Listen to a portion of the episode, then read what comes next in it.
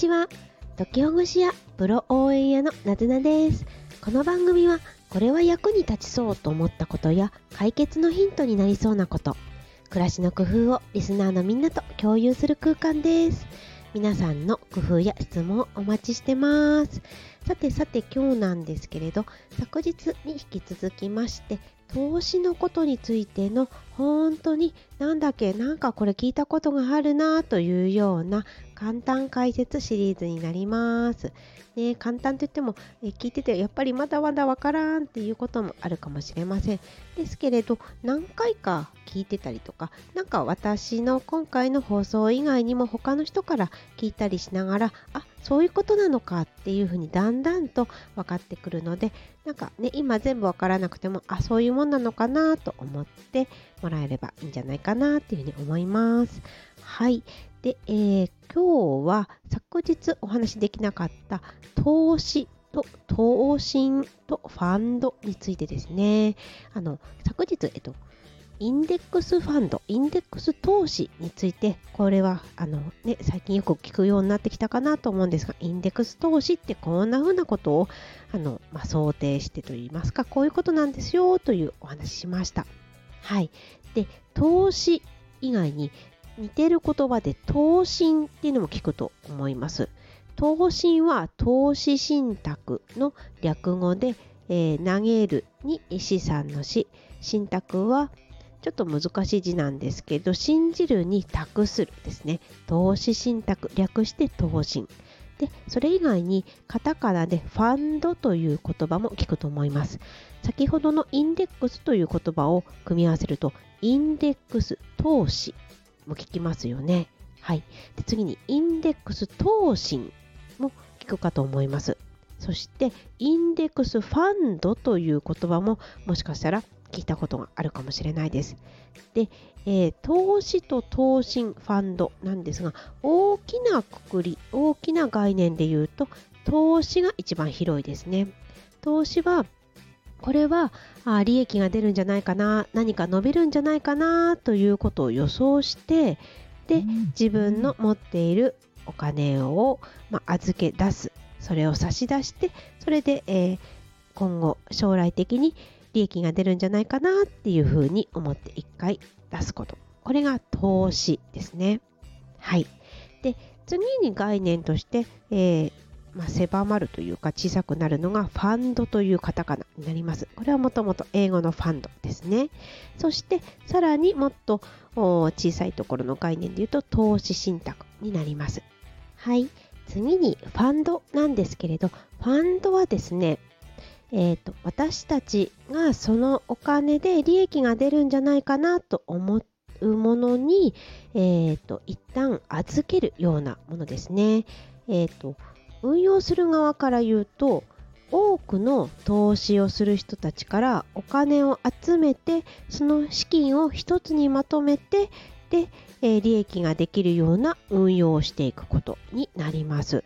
ね、ちょっと聞いてて何のこっちゃって感じかもしれませんが、そうですね、例えば、うーん、馬に例えたらいいのかな。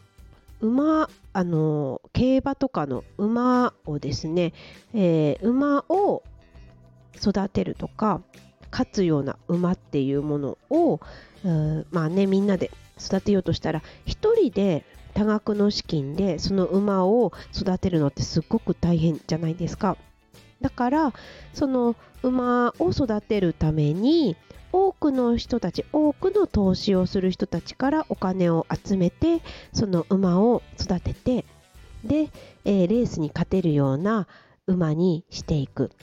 まあ、鍛えてったりしていくとかなのかなっていう風な一人では難しいけれどたくさんのお金を預けてくれる人からお金を少しずつ集めてでそれを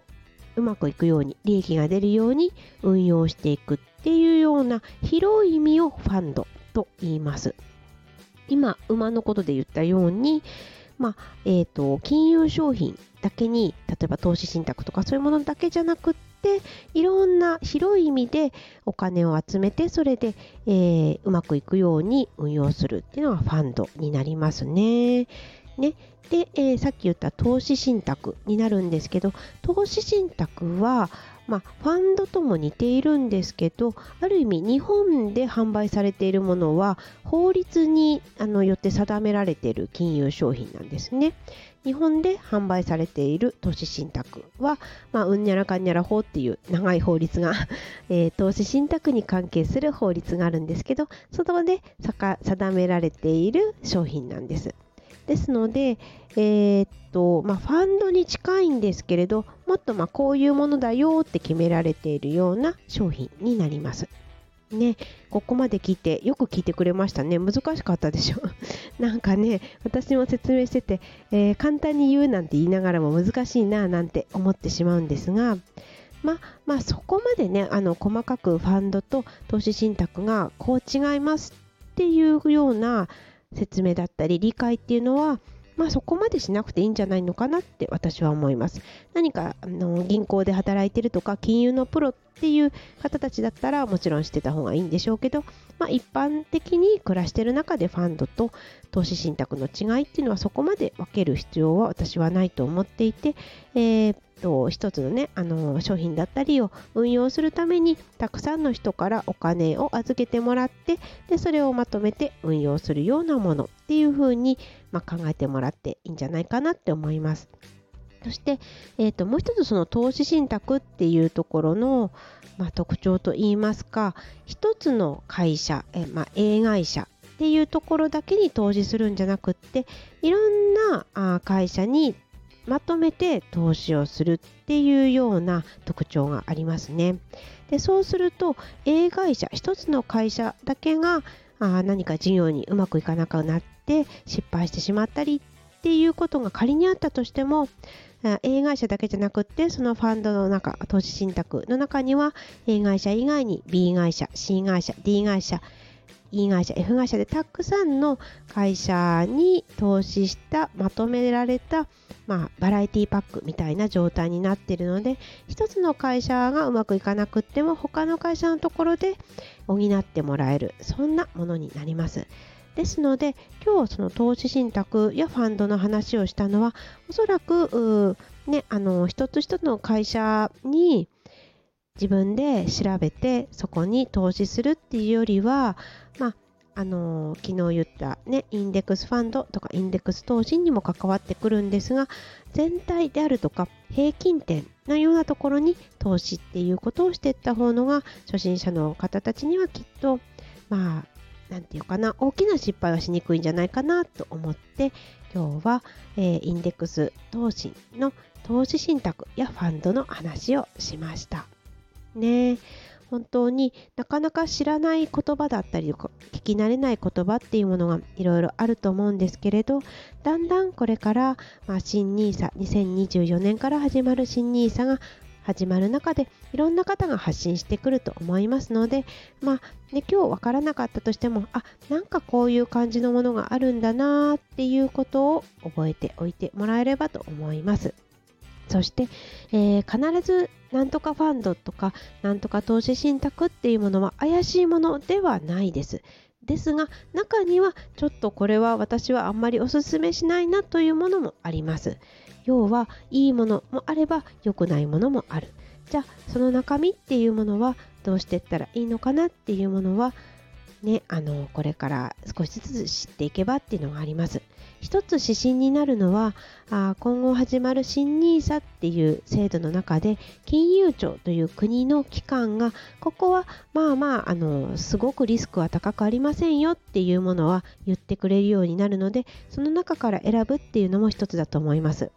まあ、ここで言ったリスクっていうのはあのいろいろ危険が多いっていうことではなくって振れ幅が大きいっていうことです。振れ幅はあ儲かるかもしれないけれど儲からないかもしれないっていうような振れ幅があるっていうようなことでその振れ幅が少なくなると今度自分の利益になることも少なくなってくるんですけどだけど最初のうちはあの、ね、なかなか慣れないうちっていうのはすごく大きなリスクのものを選んでしまうと自分自身の心がなかなか辛くなってしまうのでだから、まあ、ちょっと金融庁がこういうのもありますよっていうラインナップの中から探していくといいんではないかなというふうに私は思ってます。